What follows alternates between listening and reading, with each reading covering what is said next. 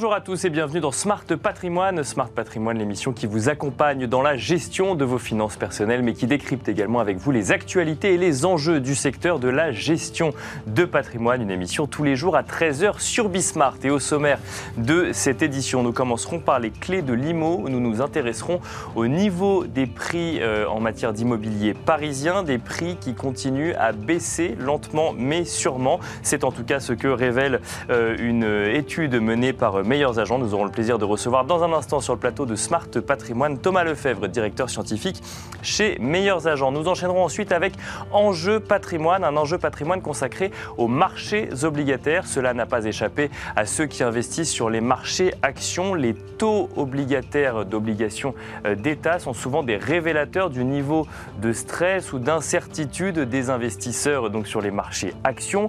On, on va tenter de comprendre dans un instant comment fonctionnent ces marchés obligataires, comment est-ce qu'ils fonctionnent lorsqu'on veut y investir, mais aussi comment comprendre des hausses ou des baisses de taux de rendement, que ce soit le taux à 10 ans aux États-Unis, l'inversion de la courbe des taux dont, on a entendu parler euh, depuis quelques mois, ou évidemment l'OAT à 10 ans en France. Dans un instant, Timothée, Pubelier, spécialiste des marchés obligataires chez Financière de la Cité, sera sur le plateau de Smart Patrimoine pour décrypter cela avec nous.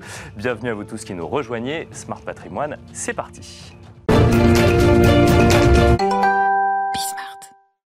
Et nous commençons donc comme tous les lundis avec les clés de l'IMO, le rendez-vous immobilier de Smart Patrimoine. Et en l'occurrence, nous allons nous intéresser au marché immobilier parisien, un marché immobilier qui voit ses prix euh, baisser légèrement depuis plusieurs mois. Pour cela, nous avons le plaisir de recevoir sur le plateau de Smart Patrimoine Thomas Lefebvre, directeur scientifique chez Meilleurs Agents. Bonjour Thomas Lefebvre. Bonjour. Bienvenue sur le plateau de, de Smart Patrimoine. Alors vous avez mené euh, une étude, une étude qui s'appelle Un printemps de l'immobilier qui s'annonce mitigé et vous constatez que contrairement au marché immobilier français dans son ensemble, où on est toujours sur une progression des prix, une progression qui s'est accentuée d'ailleurs avec la pandémie, le marché immobilier parisien, lui, euh, ne progresse plus et recule légèrement toujours. Exactement. On a globalement en France, en ce moment, en ce début d'année 2022, un marché de l'immobilier qui reste dynamique. Euh, mais euh, Paris qui se détache, et cette fois Paris qui se détache, c'est pas comme d'habitude. Oui, c'est ça, c'est pas à la hausse, c'est à la baisse. C'est pas à la hausse, et on a des prix parisiens qui baissent, qui continuent de baisser. Euh, on, a le plus haut du marché parisien qui est en juillet 2020. Euh, de juillet 2020. juillet 2020, d'accord. Où les prix étaient aux alentours de 10 600, 10 700 euros du mètre carré. Euh, et depuis, les prix ont baissé de 4%. environ, pour arriver aujourd'hui à 10 200, 10 250 en moyenne dans Paris. D'accord. et ça, ça s'explique vraiment par ce que les Français, ce que les Parisiens ont vécu pendant le confinement, un, certain désamour du coup à la suite pour, pour Paris. D'accord. Et donc ça se ressent dans les prix de l'immobilier. Donc c'est parce qu'il y a moins de demandes, parce que ceux qui avant voulaient absolument acheter à Paris, finalement regardent ailleurs, on est sur, euh, on est sur de la recherche de confort ou une nécessité aussi de, quitter Paris? Bah, À la suite des euh, différents confinements, on a vraiment cette recherche de, confort, d'espace, d'être plus proche de la nature, euh, mais aussi de pouvoir d'achat. Paris représente quand même en fait l'inverse de tout ça. Bien sûr. Avec des prix d'immobilier qui étaient presque proches des 11 000 euros du mètre carré avant la pandémie, avant les, confinements successifs. et donc, effectivement, les Parisiens, les ménages parisiens ont commencé à regarder un peu plus loin. C'est pas un phénomène qui est nouveau, mais ça s'est accentué avec la pandémie et encore une fois, euh, ce qu'on a vécu finalement euh, en étant enfermé, euh, enfermé chez soi. Parce qu'effectivement, on lit dans l'étude que, alors vous parlez du, seuil des, des, 11 000 euros, alors il était en passe d'être atteint un petit peu partout dans la capitale, là on redescend vers les 10 000 euros et donc 10 000 euros du mètre carré au sein de Paris, donc Paris intramuros, et on aurait du mal en fait à dépasser ce seuil psychologique dans un marché qui baisse. Alors après j'imagine que ça dépend des quartiers, mais globalement ça devient le seuil psychologique aujourd'hui quand on cherche un appartement euh, ou une maison, mais c'est quand même plutôt des appartements à Paris. Le, seuil de 10 000 euros a été assez vite euh, accepté par l'ensemble des propriétaires. Euh, quand on l'a franchi, c'était dans les années, je crois, 2018, si je, ma mémoire est bonne, ou 2019. c'est vrai que repasser en dessous de cette, barre des 10 000 euros en moyenne dans Paris, ça serait un sacré signal sur le marché. On n'est pas encore là. on est certes sur une lente décrue, hein, rien que sur le mois de, mars, les, les, prix ont baissé de 0,5%. donc on y converge. Après, je ne crois pas non plus à une dégringolade des, des, prix à Paris euh, qui nous emmènerait bien en, de, D'accord, bien sûr. Mais, c'est vrai que psychologiquement, on a toujours cette, euh, cette barre des 10 000 euros quand on regarde, quand on achète un appartement ou quand on cherche à vendre. Euh, est-ce qu'on est en dessous, est-ce qu'on est au-dessus? C'est effectivement cette, une, certaine limite psychologique. Est-ce que c'est c'est valable pour tous les biens? Parce que là, effectivement, on a parlé de, de, de ceux qui, par exemple, quittent Paris pour avoir accès à un espace vert ou avoir accès à des, à des surfaces un petit peu plus grandes. Est-ce que du coup, euh, ces surfaces rares mais existantes dans la capitale euh, française, qui ont accès à, un extérieur ou euh, à des surfaces plus grandes, voient elles aussi leur prix diminuer Ou est-ce que c'est le lieu Paris qui diminue ou est-ce que c'est la typologie de biens qu'on peut y trouver qui tire les prix vers le bas? On, a déjà dans Paris des différences qui sont très fortes, hein, déjà en termes de prix de l'immobilier. on parle de 10 000 euros en moyenne, mais euh, on va aller de euh, presque 16 000 euros euh, pour les quartiers les plus huppés de la capitale. Hein. on parle de Saint-Germain-des-Prés, on parle d'Odéon, on parle de certains quartiers du 7e arrondissement, à des prix qui sont inférieurs à 7 000 euros du mètre carré. là, on parle plus des quartiers plutôt nord, vers Porte de la Chapelle, quelques quartiers dans le 18e, etc. Donc, parmi tout ça, en fait, on a quand même une baisse qui est générale. D'accord. On n'a pas des quartiers qui baissent vraiment drastiquement plus que l'ensemble de la capitale. On aurait pu se dire que les quartiers plus élevés baissaient plus parce qu'il y aurait eu une bulle. Non, c'est pas Ce qui n'est pas le cas. D'accord. Ce qui n'est pas le cas. On a vraiment, il y a quelques différences, mais c'est pas extrêmement significatif. Euh, par exemple, le troisième qui baisse un peu plus, euh, le, euh, le neuvième aussi qui baisse un peu plus, mais ce n'est pas des différences qui sont extrêmement significatives. Ce qui, va vraiment, ce qui est vraiment significatif, c'est les différences en termes de type de bien. Ça, c'est intéressant parce que c'est aussi une nouveauté. On a les petites surfaces qui baissent plus que les grandes surfaces. Et donc, qui, habituellement, les petites surfaces, donc les, c'est le plus recherché. C'est les studios et les deux pièces, c'est ce qui est le plus recherché, le plus liquide, et ce qui va toucher le plus d'acquéreurs, à la fois aussi d'investisseurs. Et donc, ce qui laisse suggérer quand même que euh, ce type d'acteurs, ce type de, ménages en fait qui sont du coup les moins euh, aisés, vont du coup rechercher ailleurs. D'accord. Euh, vont rechercher du pouvoir d'achat un peu plus loin, encore une fois, en petite et grande banlieue. Euh, on a aussi des biens avec des travaux, et notamment en fait les passoires énergétiques dont on a beaucoup parlé, euh, qui se vendent moins, avec des décotes qui sont plus importantes et des délais de vente aussi qui sont plus importants. Donc le, sujet du DPE, effectivement, qui est un sujet régulier avec ces interdictions de location à venir euh, selon les lettres que l'on peut avoir sur son DPE, que ce soit G, F ou E, là devient, j'ai envie de dire, plus qu'un argument de négociation, un, un argument de baisse de demande finalement sur ce type de biens. Avec tout ce qu'on a entendu parler effectivement avec la loi climat, l'interdiction de euh, louer euh, les passoires énergétiques, avec le fait que les loyers étaient euh, gelés pour les passoires énergétiques, on a effectivement une baisse de demande assez forte. et aussi finalement pour ceux qui restent intéressés par ces biens-là, qui sont motivés à l'idée de faire ces travaux de rénovation, eh ben, un élément de négociation qui est évidemment plus important. Et euh, on se souvient euh, du débat de l'entre-deux tours de la présidentielle où la question a été posée euh, aux deux candidats et notamment à Emmanuel Macron qui a été élu hier, qui rappelait qu'il voulait accélérer sur le logement justement lors de son prochain mandat. Donc ça ne devrait pas s'améliorer finalement cette situation des DPEG. Alors c'est des suppositions pour le moment, mais effectivement c'est à, prendre en compte quand on est investisseur. Et justement, j'ai envie de vous poser la question. on achète un appartement ou une maison à Paris pour y habiter, mais aussi parfois pour réaliser des investissements. Quand on voit qu'on on a perdu 4% sur le prix d'un logement depuis le début de l'année. Est-ce que, en tant qu'investisseur, enfin depuis le plus haut, pardon, euh, euh, lorsque le marché parisien était au plus haut, est-ce qu'on se dit qu'il faut euh, aller investir ailleurs et quitter la capitale pour des investissements? En fait, tout va dépendre du type d'investissement qu'on a envie de faire. La pierre parisienne reste une valeur euh, sûre, dans le sens où euh, on n'achète pas de l'immobilier pour rester 6 mois, 1 an. C'est de l'investissement sur du temps long, sur 10 ans, sur, du, sur 15 ans. Euh, on, acheter en tant qu'investisseur à Paris, c'est l'assurance aussi de louer son bien, de limiter sa vacance locative. en ces temps aussi, mine de rien, d'inflation, on est à 4-5% d'inflation en France là, sur l'année 2022. on peut aujourd'hui encore emprunter à 1,3%, 1,4%, même si les taux ont remonté on a du coup à la fin des taux réels qui sont négatifs. Bien sûr. Oui. Euh, l'immobilier reste, la pierre va rester euh, une barrière contre cette inflation, un moyen de se protéger. Euh, et donc dans ces, en ces temps-là, la pierre parisienne apparaît comme étant une bonne option pour des investisseurs, en tout cas sur les prochaines années. Mais c'est vrai que quand on est investisseur, on peut se poser la question de savoir, parce que d'ailleurs c'est une des, un des bandeaux qu'on a mis dans cette émission, c'est est-ce qu'on est sur un retournement de tendance parce que deux ans de pandémie ont fait prendre conscience aux gens que bah, le télétravail pouvait leur permettre d'aller euh, travailler plus loin tout en ayant un accès à un espace vert ou autre, ou à l'inverse, de se dire Paris restera sûr parce que euh, cette capitale économique, en plus d'être une capitale politique, euh, ne va pas voir la demande baisser intégralement et que du coup ça reste un investissement sûr. Alors je ne sais pas si vous pouvez nous donner un conseil d'investissement, mais globalement, euh, est-ce que cette baisse va être amenée selon vous à s'accentuer ou de toute façon Paris restera un lieu d'échange d'offres et de demandes suffisantes pour euh, maintenir un marché de l'immobilier? Sur, le court moyen terme, je ne vois pas les choses s'inverser. On va rester sur cette nouvelle géographie immobilière post-pandémie avec euh, des ménages qui vont aller chercher un peu plus loin.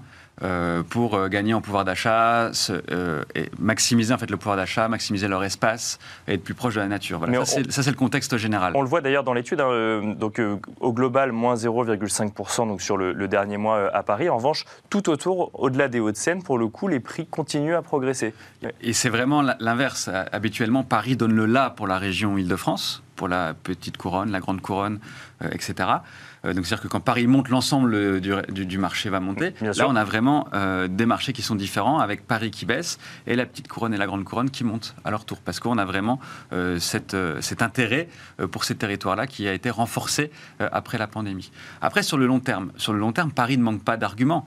Paris va rester une capitale économique qui va rester très forte, même si le télétravail permet d'aller un peu plus loin. habiter dans le centre de Paris, c'est jouir d'une adresse qui permet d'accéder à énormément d'emplois, euh, d'accéder à de la culture. Euh, c'est aussi euh, un, vecteur social qui est extrêmement fort. Euh, et c'est aussi l'assurance finalement de, euh, quand on est investisseur, de louer son logement, euh, puisque ça va rester des marchés qui vont rester très attractifs en tant que capitale française évidemment et une des capitales européennes. dernière question, on voit les taux, effectivement, vous l'avez mentionné, les taux de crédit immobilier qui repartent à la hausse. Alors ça reste modéré, mais ça repart à la hausse. Est-ce que ça peut avoir une incidence supplémentaire sur une baisse des prix à Paris, où justement, du coup, les prix ont déjà commencé à baisser?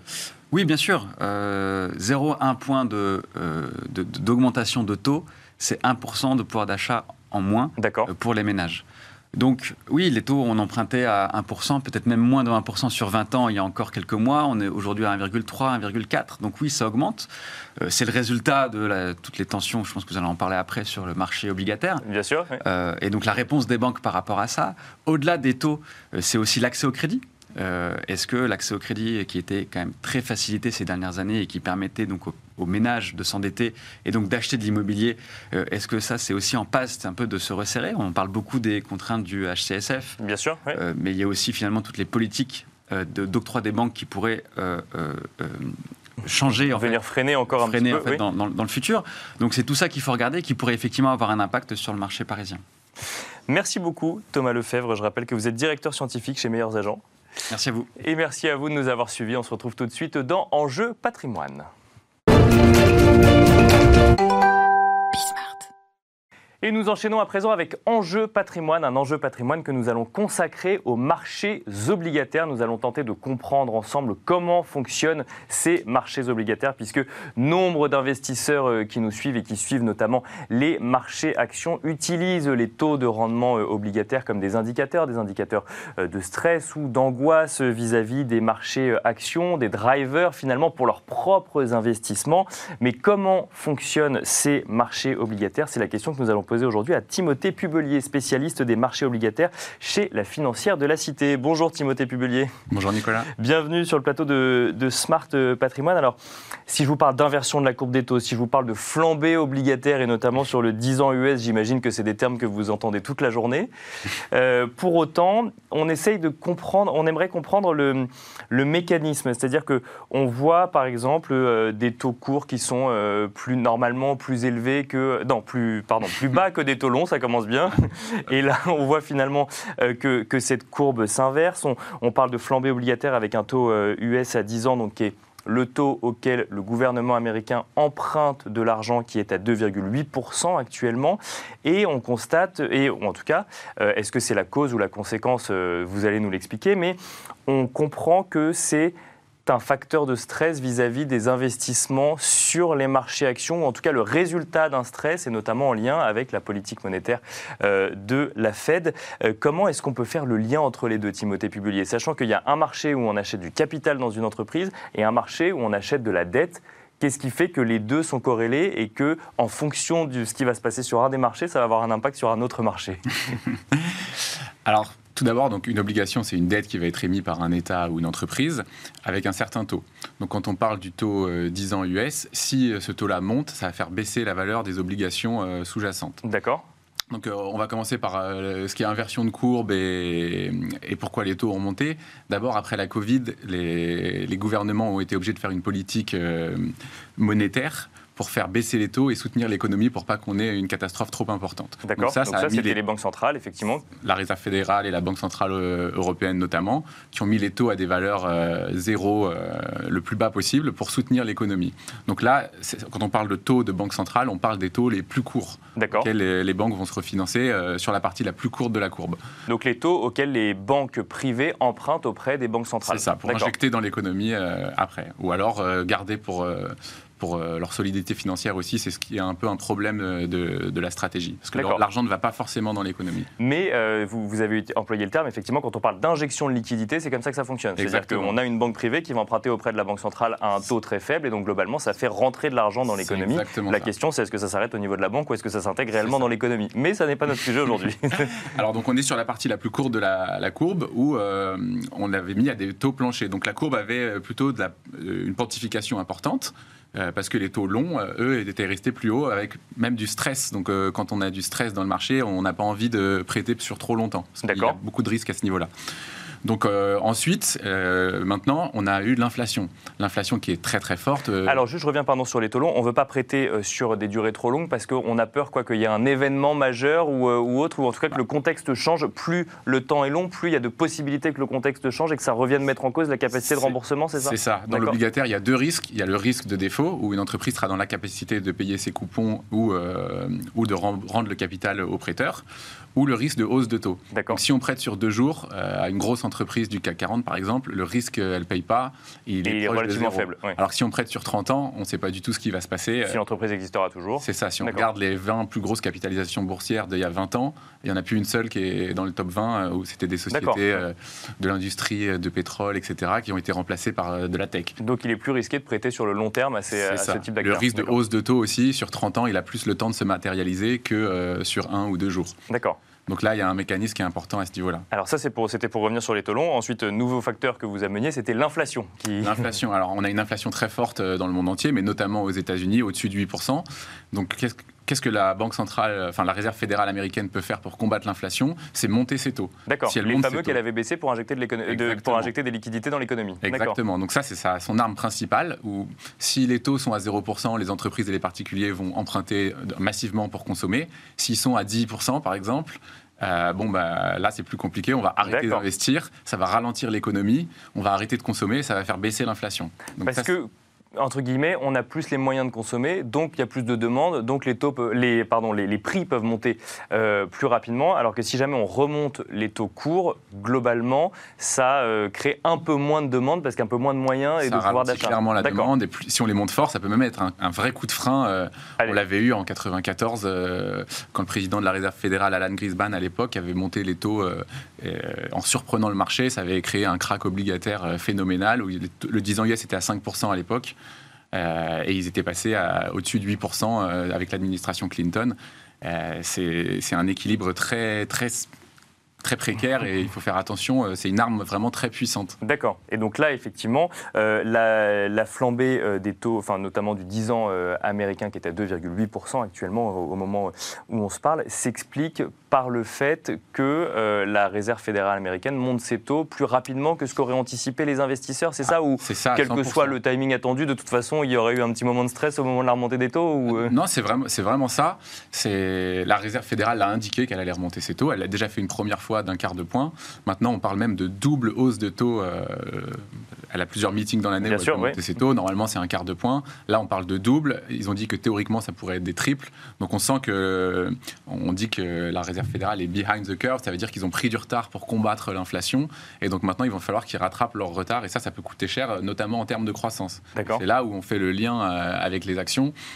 Si la Réserve fédérale monte ses taux trop haut, trop vite, euh, ça, va, ça va impacter la croissance, ça va être compliqué pour, euh, pour les entreprises.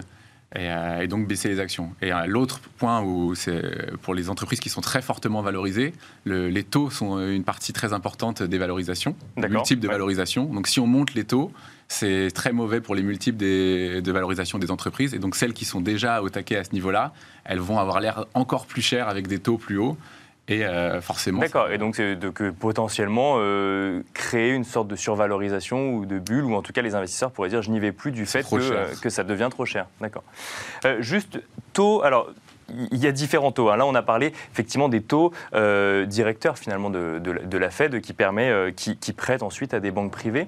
Quand on parle de taux obligataires aux États-Unis, ça n'est pas les mêmes taux. Quand on voit le taux à 10 ans euh, donc flamber à 2,8% ou quand on parle d'inversion de la courbe des taux, là, c'est les taux auxquels un, État, en l'occurrence l'État américain, emprunte de l'argent, donc vis-à-vis d'institutionnels ou, même de particuliers, pour ensuite financer son, bah, son activité. Comment expliquer que ce soit un taux d'emprunt étatique qui soit euh, finalement le driver euh, du niveau de stress des investisseurs Alors déjà, oui, il y a une différence entre ces deux, taux parce que on n'est pas sur le même euh, timing. Donc en gros, le taux 10 ans, il, intègre dans son prix, et vu qu'on est sur 10 ans, il intègre dans son prri les prochaines hausses de taux qui vont arriver cette année sur les taux directeurs. D'accord, parce qu'il va y avoir une incidence dessus. D'accord. C'est ça. Donc là, par exemple, dans le, dans le 10 ans US, euh, à 2,8%, il y a 9 un peu plus de 9 hausses de taux qui sont dans le prix déjà. Donc si la Réserve fédérale fait moins de 9 hausses de taux en 2022, par exemple, ça fera baisser le 10 ans US. Parce que 9, c'est acquis, c'est déjà dedans. D'accord. Alors même qu'elles n'ont pas encore eu lieu, elles sont déjà intégrées parce qu'on sait que dans la... Là, on parle sur un horizon 10 ans et on sait que dans la prochaine année, il y a déjà 9 hausses de taux à arriver. D'accord. Exactement. Et donc le 10 ans US, c'est le point de base de n'importe quel prêt pour euh, les entreprises. Pour un prêt d'une entreprise euh, sur le marché obligataire, on va regarder, euh, on va, si c'est un prêt à 10 ans, on va regarder le 10 ans US et on va rajouter une partie pour le risque de crédit notamment euh, de l'entreprise. Donc si le 10 ans US euh, monte, ça fait monter euh, le coût de l'emprunt net de, toutes les entreprises américaines. Donc le coût de leur dette va être plus important, ça va être plus compliqué d'investir dans des nouveaux projets. C'est la base de leur développement et de leur financement. Et alors pourquoi est-ce qu'on assiste actuellement à une inversion de la courbe des taux? Pourquoi est-ce qu'on voit que les taux courts sont plus élevés que les taux longs? Justement parce qu'il y a ces hausses de taux à court terme qui, qui viennent gonfler les premières échéances. Oui, c'est ça? En fait, le, L'impact le plus important sur euh, la courbe obligataire en ce moment, c'est qu'est-ce que va faire la Fed sur ses taux directeurs? Les taux directeurs, D'ailleurs, c'est-à-dire que dans, dans un autre contexte, il pourrait y avoir d'autres, euh, impacts, mais là, on se concentre essentiellement sur celui de la, Fed. C'est ça. D'accord. C'est ça. Et, du coup, elle, elle agit sur les taux les, plus bas, euh, les plus courts de la courbe. Donc aujourd'hui, les, les taux les plus longs vont pas vraiment être impactés, et euh, les taux courts vont monter. Donc là, on a un aplatissement qui se fait et qui peut aller trop loin et aller jusqu'à euh, inverser la courbe. Donc ça, historiquement, ça a été un très bon indicateur de récession, notamment sur la courbe 2 ans contre 10 ans, où le 2 ans va coûter plus cher à une entreprise que, euh, que du 10 ans. Si on, si on réfléchit sur un prêt immobilier, ça n'a pas de sens mais euh, ça peut être un facteur euh, de ça devient plus risqué d'acheter, enfin plus risqué, je sais pas, mais en tout cas, ça coûte plus cher d'acheter, d'emprunter euh, sur une courte période que sur une longue période. D'accord. Oui, parce que si on regarde par exemple le taux US à 30 ans, finalement, qu'il y ait une hausse de taux, enfin une ou plusieurs hausses de taux de la Fed aujourd'hui, ça n'a pas d'incidence sur les 30, enfin, ou en tout cas, on a du mal à visualiser quelle sera l'incidence. Et même les, une, une, hausse de taux trop forte des taux courts ça va aller ralentir l'économie, ralentir l'inflation, et du coup, au niveau des taux longs, ça peut aussi les calmer. D'accord. Parce que si l'inflation euh, monte, la croissance monte, il peut y avoir une boucle saine où euh, la croissance monte, les taux longs montent, euh, et, l'inflation monte, et tout ça en même temps et ensemble, et, et, ça peut être un cercle vertueux. Alors que si on monte les taux courts, là, ça peut venir calmer tout ça et justement ancrer les taux longs ou même les faire baisser. Pour, euh, pour rappel, vous nous l'avez dit au début, quand on voit un taux US, donc un taux, alors on peut regarder l'OAT à 10 ans en France aussi, hein, qui est quoi, aux alentours de 1,3, 1,4 je crois euh, actuellement. Euh, si jamais on voit ces taux progresser, ça ne veut pas dire qu'en tant qu'investisseur, acheter une obligation est une obligation d'État et le, la bonne chose à faire. non, alors déjà, vous, vous mettez le doigt sur un point très important où souvent je vois les gens qui ont du mal à comprendre pourquoi, quand, quand les taux montent, la valeur d'une obligation baisse. Parce que le raisonnement, il se dit, bah, moi j'ai acheté une obligation, les taux montent, donc je vais recevoir euh, plus, Bien sûr, un rendement plus élevé. Oui, c'est ça. Alors qu'en fait, quand on achète une obligation à 10 ans, tous les termes du contrat, dont le, taux, sont fixes. Donc si on achète une obligation à 10 ans qui va nous rapporter 1% ou 1,40 pour l'OAT française, un an plus tard, si les taux sont passés de 1,40 à 5%, nous, euh, on sera bloqué avec notre obligation qui rapportera 1,40. Alors qu'un autre investisseur pourra acheter l'obligation qui rapporte 5%. Et donc, la valeur de mon actif euh, devra baisser parce que le prix, ce sera la variable d'ajustement pour qu'on soit toute chose égale par ailleurs. D'accord, mais ça veut dire que là, concrètement, c'est quand même plus intéressant d'acheter du 1,40 aujourd'hui que du 1% il y a deux mois, par exemple. C'est ça, donc il faut. En fait, c'est un pari sur l'avenir. Est-ce que les taux vont être plus bas euh, demain ou plus haut ou plus haut mais D'accord, donc en fait, le, il faut systématiquement prendre en compte le, contexte économique, si je comprends bien, euh, parce que euh, la valeur de mon obligation va, être, euh, va, va, dépendre finalement de, du contexte économique et donc de ces, de ces fameux taux qui eux-mêmes dépendent des taux des banques centrales. en fait, il y a un autre, une autre caractéristique assez importante sur les obligations que, qu'on a tendance à, oublier un peu, parce qu'on souvent compare à un prêt immobilier. Bien sûr, oui. Une grosse différence, c'est que les obligations, elles font l'objet d'une cotation en bourse. Mhm. Donc une fois qu'on l'a acheté, la première fois qu'elle est émise, sur ce qu'on appelle le marché primaire. Après, on va aller sur le marché secondaire, où chaque seconde, il y a une cotation en temps réel. On peut revendre son obligation. On peut revendre son obligation. Si on achète une obligation sur 30 ans, chaque seconde, il y aura une cote, un prix différent. C'est donc le métier d'un gérant obligataire, par exemple, c'est d'acheter et de revendre la dette sur les marchés financiers. C'est pas forcément d'acheter à 10 ans et on la garde 10 ans. C'est on achète à 10 ans. Après, si la solidité financière de l'entreprise s'est améliorée ou si les taux ont baissé, ça veut dire que la valeur de l'obligation va monter. On peut la vendre faire une plus-value en capital et la réinvestir sur une autre obligation euh, qui elle-même peut-être a déjà 5 ans d'existence. Euh.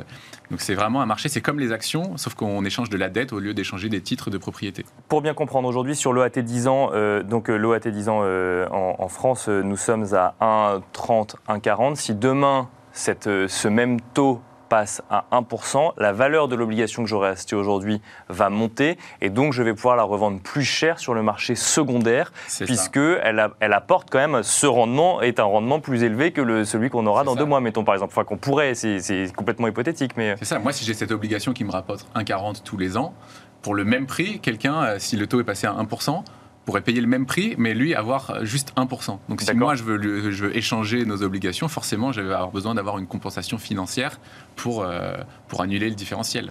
Alors, on n'aura pas le temps d'en parler, on n'en a pas du tout parlé, mais on va peut-être juste dire un petit mot. Ça, c'est, on a parlé d'obligations d'État, et c'est exactement le même mécanisme pour les obligations d'entreprise. On peut les acheter, les revendre, pareil, sur des marchés financiers, et on est sur exactement le même mécanisme. C'est ça. Ce qui est assez intéressant pour euh, un particulier qui voudrait acheter des obligations, c'est qu'il a l'occasion unique de remplacer son banquier il peut octroyer des prêts à des Ça entreprises. Ça va pas leur plaire, mais. il peut octroyer des prêts à des entreprises, choisir ses dossiers et ou à des ou à des États, comme on l'a dit. D'accord. Mais donc, euh, je peux choisir demain une entreprise euh, que j'aime bien, lui prêter de l'argent. Donc, si j'achète une obligation à 100 euros, en fait, je lui fais un prêt de 100 euros. je reçois les intérêts, c'est ça, qu'on appelle les coupons. Et à la fin de la durée du contrat, si c'est sur 5 ans par exemple, je récupère ma mise. Donc, c'est un moyen c'est un moyen pratique d'avoir des, cash flows stables et sécurisés. Parce que, à part s'il y a un risque de défaut, qui arrive assez rarement, surtout pour les entreprises de haute qualité, je vais avoir mes cash flows, euh, je sais euh, combien, à combien ils seront, et à la fin de la durée du contrat, je récupère ma mise de départ. Et alors, très rapidement, euh, il vaut mieux du coup faire que du court terme que du long terme, ou ça dépend vraiment de sa stratégie? Ça dépend de la, courbe des taux, de la pente. Aujourd'hui, on a une pente très plate, donc forcément, le court terme est plus intéressant, on va être bloqué moins longtemps, on a moins de risques. Mais par contre, si la courbe est vraiment avec une pontification importante, on va avoir un rendement beaucoup plus important sur du long terme que sur du court terme. Donc la réponse change en fonction de la forme de la courbe. Merci beaucoup Timothée Pubelier. Je rappelle que vous êtes spécialiste des marchés obligataires au sein de la financière de la Cité et merci à vous de nous avoir suivis. Je vous donne rendez-vous demain à 13h sur Bismart pour un nouveau numéro de Smart Patrimoine.